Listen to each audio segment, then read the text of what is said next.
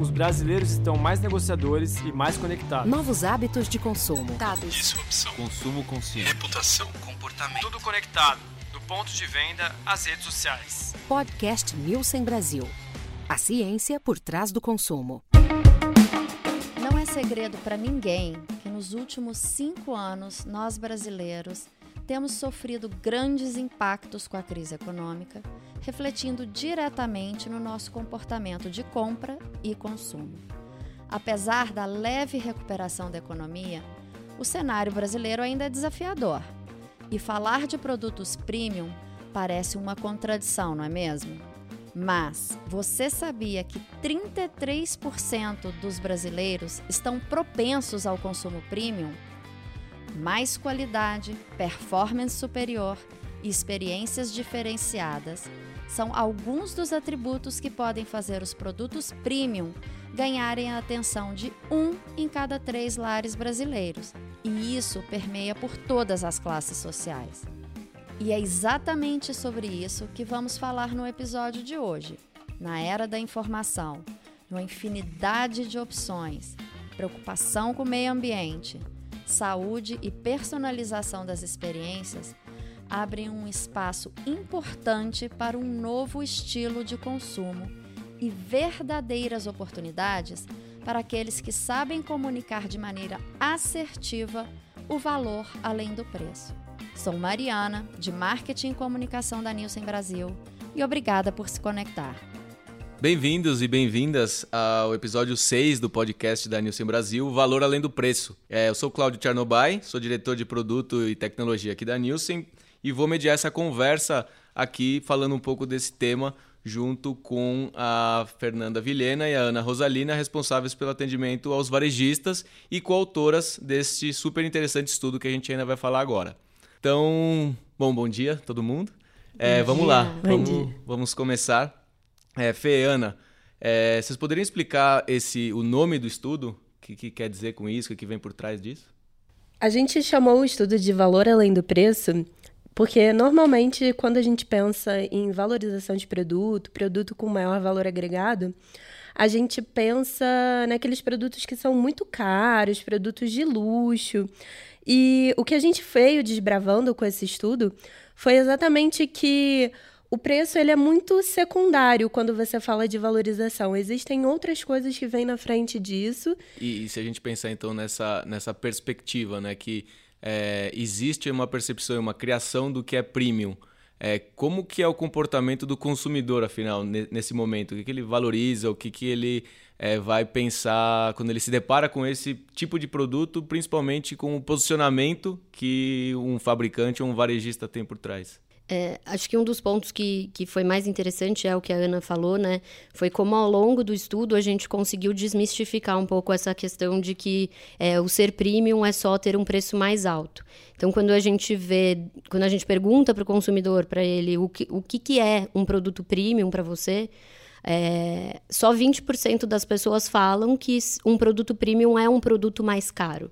Então, essa relação de ser premium com o preço, na verdade, só tem um quinto das pessoas que estão enxergando esse tipo de relação tão diretamente. E aí é super interessante porque tem sete, outro, sete, oito atributos que vêm antes dessa questão de preço para o consumidor ao entender o que é um produto premium. Né? Acho que a Ana tem alguns exemplos legais aí. A gente está falando muito mais de atributos com relação à qualidade do produto, à performance que ele apresenta, até o design do produto, acaba passando à frente dessa questão do preço pura e simplesmente. Então, para ele considerar um produto premium, você tem muito atributo na frente do preço. É, e aí esses pontos que a Ana falou, né, um produto que entrega uma qualidade superior ou uma performance diferenciada, é, no final, eles acabam tendo sim um preço mais alto, mas esse preço mais alto ele é uma consequência daquele atributo que o produto entrega e não a causa de ser um produto premium, né? Então, é exatamente esse o ponto que a gente quis trazer, né? Esse valor além do preço é enxergar qual é esse atributo que tem lá na ponta, que é o que o consumidor está indo buscar quando ele procura esse produto ou essa categoria, né? É, mas o que, que ele está enxergando lá que só o preço em si não é o que, que valeria a pena fazer fazer a opção por esse produto. E, e na experiência de vocês, é, do conhecimento do consumidor brasileiro é, e de como os produtos e as categorias vêm é, sendo comercializadas e vêm né, dentro de um contexto de, de, de, consumo, vocês acham que os fabricantes e varejistas têm cons conseguido posicionar bem essa, esse tipo de comunicação? É, ou eles têm posicionado mais o pr próprio produto como sou premium porque sou mais caro e o consumidor tem comprado essa ideia? A gente vê que é, o premium não tem a ver com o preço, mas o preço tem a ver com o premium. Vamos falar das categorias, por exemplo, uma categoria de iogurte. Você tem um iogurte funcional e você tem um iogurte comum. Você acaba que esse segmento de iogurte funcional que te entrega um benefício a mais, ele acaba te cobrando um pouco mais por aquele benefício. É, então o preço dele é mais alto. E de maneira geral a gente vê que nas categorias que estão se destacando, isso é comunicado de uma forma assertiva. Sim, e, e, a gente sabe, né? A gente está num contexto econômico bastante delicado já há alguns anos. É um consumidor que está cada vez mais consciente, mais exigente, né? E, e, procura muita transparência das empresas. Então, se esse consumidor tem ali é, na ponta, se ele enxerga qual é esse atributo de uma forma muito clara naquele produto, aí sim ele está disposto a fazer esse desembolso mais alto. É aí que eu, que eu, que eu queria chegar porque com, fazendo o link com o que você comentou, né, de que a situação do Brasil tem sido difícil nos últimos anos, ainda assim é, a gente vê espaço para esses produtos premium continuarem crescendo é, com esse tipo de approach que vocês comentaram, ou isso está estável nos últimos tempos? É, então, quando a gente observa o mercado hoje, a gente já vê um crescimento desses produtos. Então, a gente segmentou para observar as categorias, os produtos que tinham um preço pelo menos duas vezes acima da média daquela categoria onde ele está inserido. E a gente já via que esses produtos estão crescendo e estão performando melhor do que os demais, performando melhor do que o mercado, por exemplo. Então, eu acredito que a gente ainda tem muito espaço para para o crescimento desse tipo de produto também. É claro que eh, quando a gente olha a, desigualdade que a gente tem né, dentro do nosso cenário, é, hoje a gente tem menos de 10% das pessoas que, que declaram que elas podem fazer a compra independente é, de ter que se planejar para ela. Então, a gente está falando de uma parcela muito baixa da população. Mas quando a gente pensa na quantidade de pessoas que estariam dispostas a fazer uma compra mais premium ou pro, procurar um produto diferenciado, aí a gente já está falando de um terço da população. Então a gente tem muita gente disposta a fazer esse consumo, mas uh, esse consumo ele só vai acontecer quando o, atributo tiver muito claro, o benefício tiver muito claro. Foi super interessante, na verdade, o que a gente teve de output, que acho que foi mais um dos pontos que para a gente foi uma quebra de paradigma porque o que a gente viu é que desse um terço da população que declara que estaria disposto né, a fazer um desembolso mais alto, a, a buscar um produto premium, a gente vê que isso está muito diluído entre as classes sociais, não está tão concentrado numa única classe social mais alta, que era o que a gente esperaria como output sem ter o dado na mão né? Mas quando a gente vê o resultado da pesquisa e aí uma série de outras discussões que a gente teve a partir dessa informação, foi super interessante, porque o que a gente viu é que, na verdade, é, e, e, a gente já vinha falando um pouco disso, né, quando a gente mostrou o material do estilos de vida, a gente não tem mais um consumidor que ele precisa ser segmentado entre classes sociais. A gente tem consumidores que eles buscam valores ou propósitos semelhantes, e isso independe da classe social aonde esse, esse consumidor ele hoje tem a, a, a possibilidade de estar. Eu acho que o natural é que todo mundo quer, em linha com o que a gente fala no estilo de vida, no 360 também, Todo mundo quer se mimar, quer se presentear de alguma forma. Então, acho que essas coisas se conversam, são entrelaçadas de uma certa forma. Que é o eu mereço melhor, né? Exatamente. Do, do valor além do preço. E, e, e, vocês veem uma diferença disso entre categorias ou algumas categorias de saída é, tem um benefício em explorar o espaço do premium versus outras?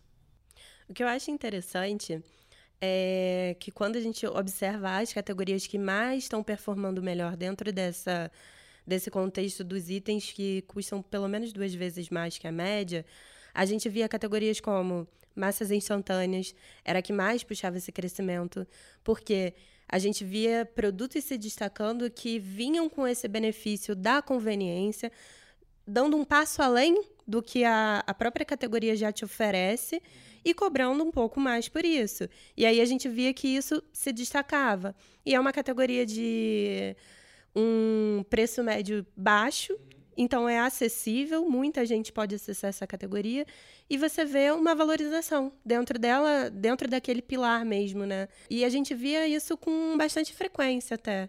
Foi super interessante para a gente é, o, o, output das categorias também, porque em muitos casos a gente já tem segmentos de categorias ou categorias em si que tem um apelo mais premium, então, se a gente fala do, do, do, segmento de cervejas artesanais, ou se a gente fala de uma categoria, por exemplo, de purificadores de ar, a gente já está falando aí de, de um consumo que já está mais ligado a esse premium. Mas foi super interessante quando a gente viu o output perceber que mesmo dentro de categorias que têm um apelo muito mais básico, né, e que são categorias é, às vezes inclusive com preço médio bem mais baixo, é, foi interessante encontrar produtos premium ali dentro e depois enxergar o que, que esses produtos estão entregando, qual é o atributo ou qual é o benefício que eles entregam que realmente faça com que o consumidor tenha um desembolso mais alto ali dentro de uma categoria que é uma categoria de desembolso baixo, né? Uhum. E, e, aí vocês falaram de, de, atributos e eu gostei e, fiz aqui uma, uma analogia mental é, com funcionalidade, que foi o exemplo que você deu em iogurte. É, vocês diriam que, bom, entendo ou posso tender a entender que funcionalidade tem a ver com posicionamento premium. Vocês conseguem ver algum outro tipo de atributo facilmente explorável pelos, pelos fabricantes e varejistas? Uh, acho que um deles é o que a Ana comentou, né, de conveniência. Então, o exemplo de massas instantâneas, por exemplo, é uma categoria que o consumo era predominantemente feito em casa né, de, dessa categoria, porque para o preparo você precisava ter alguns equipamentos ali dentro da cozinha. E a partir do momento que a gente tem uma, um novo design de embalagem que entrega uma conveniência para esse consumidor, que ele agora pode ter o consumo dessa categoria fora de casa, né, no momento que ele está no intervalo do trabalho, por exemplo, a gente vê que é um atributo super forte que faz essa movimentação também acontecer. É, eu acho que de maneira geral, o atributo ele é muito bem comunicado na embalagem, é, seja a funcionalidade, seja a conveniência.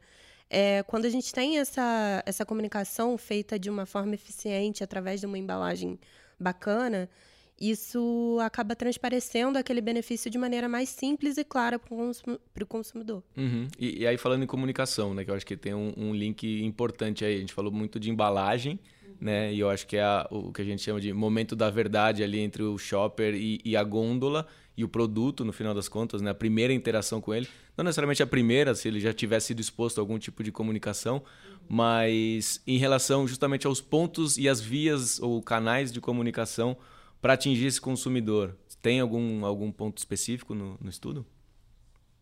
É, tem, tem alguns. Acho que a gente vai falar do, do pré-compra, né? Que daí ah, acho que a gente pode falar um pouquinho sobre as mídias, mas é interessante também quando a gente pensa no ponto de venda em si, como o próprio varejo também pode se movimentar para colocar o benefício daqueles produtos de uma forma muito clara. Né? Então, seja através de segmentações dentro da loja, né? então um espaço de produtos que são produtos saudáveis ou funcionais, ou linkados a algum outro tipo de propósito ou valor que o consumidor possa ter, né? produtos para esporte, é, para consumo de esportistas, enfim, alguma coisa nesse sentido. Então, tem essa questão no ponto de venda, e aí pensando hoje dentro dos canais, a gente vê um canal de farma, por exemplo, que faz isso muito bem, né?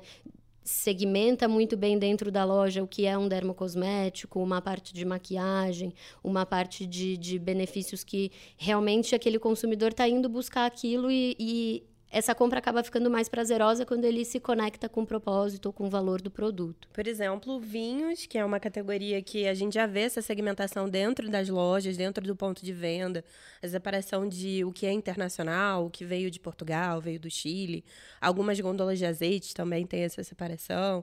Então, criar espaços dentro do ponto de venda para você é, enxergar esse benefício diferente daquele produto, seja ele qual for, eu acho que também é, é um ponto relevante para a gente trazer para os para os varejistas. E, e, aí pensando em, em, em, o impacto da promoção para esse, esse segmento de produtos. Hoje no mercado a gente vê esse movimento da promoção vindo com muita força para você poder alavancar o volume. Para o segmento de produtos mais valorizados, a gente vê o inverso. A gente vê que, sim, existe a promoção, mas ela não alavanca tanto quanto ela alavanca a média do mercado, vamos colocar assim. É, então, isso é algo que eu acho interessante. Uma vez que você mostrou o benefício, você explicou o porquê aquele produto tem um valor, um preço mais alto, você acaba não precisando, não fica tão dependente daquele movimento promocional como acontece com os demais produtos. Isso é, é um ponto também que é interessante, é um, o inverso né, do que a gente normalmente enxerga. Embora não seja a promoção que alavanca o crescimento desses produtos premium hoje, é, pode ser uma forma de, de democratizar o consumo, né? Ou de trazer uma experimentação daquelas, é, principalmente daquelas pessoas que ficam muito na dúvida, né? Será que esse benefício vai realmente valer a pena? Então pode ser uma forma de trazer a experimentação para o produto, principalmente para aqueles que têm certeza de que o benefício vai ser entendido depois. Né? Uhum. É, e eu falei da promoção, acho que justamente, primeiro conectando com a, com a história do vinho, né? O quanto o vinho importado faz com que, né, em algumas promoções, facilite o consumo. E justamente conectando um pouco com o tema que a gente tinha comentado lá atrás em relação a, a até aproveitando o seu, o seu argumento de, da democratização, é, o quanto isso é, tem conseguido abrir consumo desses segmentos premiums e das categorias premium é, para outras classes sociais que não têm aquele mesmo benefício que você comentou, né, de poder gastar o quanto quer. Sim, o que a gente, o que a gente tem visto em algumas categorias, que foi uma forma uh, que a indústria tem encontrado de fazer é, esse consumidor experimentar o produto e de trazer essa democratização, é a questão de redução da embalagem. Então, reduzindo a embalagem, você tem ali no momento da compra um, um desembolso mais baixo. E a gente sabe que em alguns momentos o consumidor ele não pode ter um desembolso mais alto porque o, o orçamento dele dentro do mês já é muito planejado, né? Então, é uma forma de trazer esse consumo, de trazer esse consumidor para experimentar essa categoria e depois ele vai enxergar o, o, benefício, o atributo e vai entender se vale a pena para ele é, colocar isso dentro do planejamento ou não. Mas é uma maneira maneira que a indústria tem encontrado de colocar essa, essa democratização a seu benefício ali dentro do, do, desses produtos mais premium. E a gente tem um exemplo interessante até dessa questão da, do desembolso, né? Que é o exemplo que a gente traz no estudo, que é de sorvete. Você tem as embalagens até 100 ml, que são a maior parte dos produtos premium dentro dessa categoria. Então você tem uma venda alta naquele segmento, mas você via que uma vez que ele experimentou aquela marca, aquele produto mais caro, é, por essa embalagem menor, ele acaba tendo uma ele acaba indo para uma embalagem um pouquinho maior, que é menor do que a média do mercado, mas que ele consegue compartilhar o consumo. Então, isso também é interessante da gente observar, né? Você entra nesse segmento por uma embalagem pequenininha, mas você acaba aumentando o seu consumo com o tempo. Um outro exemplo também que a gente traz no estudo é a categoria de amaciantes, né? Então, embalagens menores e de, de do concentrado é, elas entram nessa questão do premium, porque tem uma performance superior e porque a promessa é de que lá na frente você vai conseguir, com menos uh, quantidade de produto, ter a mesma performance de um amaciante comum. Então, colocar embalagens menores para esse consumidor entrar no segmento do diluído, provar o produto e entender se para ele faz sentido, para depois fazer a compra de uma embalagem maior, é também uma possibilidade que. Uh, que a gente enxerga, né, e que, que vem acontecendo e que é onde está crescendo também desses produtos premium. O ticket baixo ajuda a entrada e depois, quando ele adere, vamos dizer assim, ao segmento, ele pode ter a opção de ficar ou não tendo o benefício de pagar o preço por quilo ou por litro mais baixo quando ele vai para uma, por uma embalagem maior. Exatamente. Exatamente. Legal. Não, acho que, que, que é que a gente consegue ver muitos exemplos assim, né, e, e muitas categorias. É, e, e, quando a gente estava falando ali de, de da, da, da, democratização do, do consumo desse tipo de produto, a gente falou de, falou de, de algumas categorias que é, tão relacionadas a, vamos dizer assim, níveis socioeconômicos é, médio e, e baixo. Né? E vocês também veem um aumento, vamos dizer assim, da, da, da presença desses produtos e desses segmentos mais forte nesses, nessas classes sociais? É, o que a gente comenta no, no, estudo é exatamente que isso permeia todas as classes sociais. A gente vê que a segmentação que a gente fez ela é, ela é muito voltada para os hábitos de compra do consumidor. E quando a gente observa como que é isso por classe social versus a média populacional, é muito semelhante. Então, não está correlacionado com é, só o quanto você pode gastar. É o que, que você enxerga realmente de de valor naquele produto. Acho que a, a, grande diferença entre classes sociais, talvez, que a gente enxerga, é que, embora todas elas, né, em todas elas, a gente tenha, assim, uma parcela de pessoas que estão propensas a fazer esse consumo premium e que têm vontade de consumir esses produtos, existe uma diferença uh, do quanto elas podem, de fato, fazer essa compra sem uh, planejamento, com mais ou menos planejamento. Né? Então, a gente tem uma parcela pequena de pessoas que dizem que podem gastar livremente. Elas estão concentradas nas classes socioeconômicas mais altas. Mas mesmo quando a gente olha para as classes médias, classes mais baixas, a gente também está falando de pessoas ali que fazem trocas dentro do ambiente de consumo para conseguirem buscar esses produtos premium. Mas isso quando elas enxergam que esse atributo vai valer a pena lá na frente. Legal. Acho que ficou super claro. Acho que tem é, muita mensagem interessante, né? E, e acho que para a gente é, encerrar um pouco já essa, essa conversa, queria ver com vocês e a percepção do estudo em relação ao quanto que os fabricantes e varejistas têm conseguido tirar proveito disso, quanto que eles têm conseguido executar e quanto que, se a gente tem como dizer, o quanto o consumidor também está se beneficiando disso. Acho que o primeiro ponto que, que eu vejo é e, e, que saiu bastante no nosso estudo é que quando a gente está falando né, desse, desse momento todo de Brasil nos últimos anos, a gente geralmente acabou pensando só em produtos mais básicos e produtos com preços mais baixos.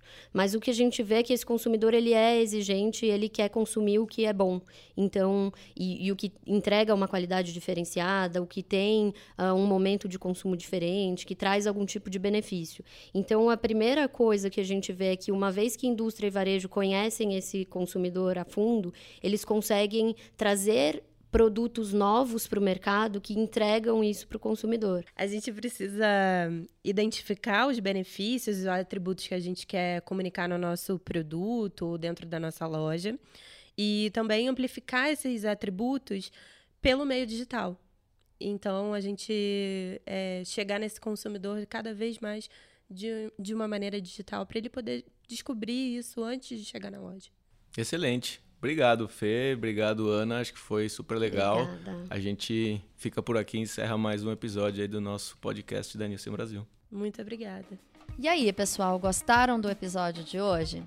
Caso tenham interesse em saber mais sobre o estudo Valor Além do Preço, acesse a seção Insights do Nielsen.com e acompanhem também as novidades nas nossas redes sociais. Deixo aqui um agradecimento mais que especial aos nossos convidados desse mês, Cláudio Kizarnobai, Fernanda Vilhena e Ana Rosalina. Podcast Nielsen Brasil. A ciência por trás do consumo.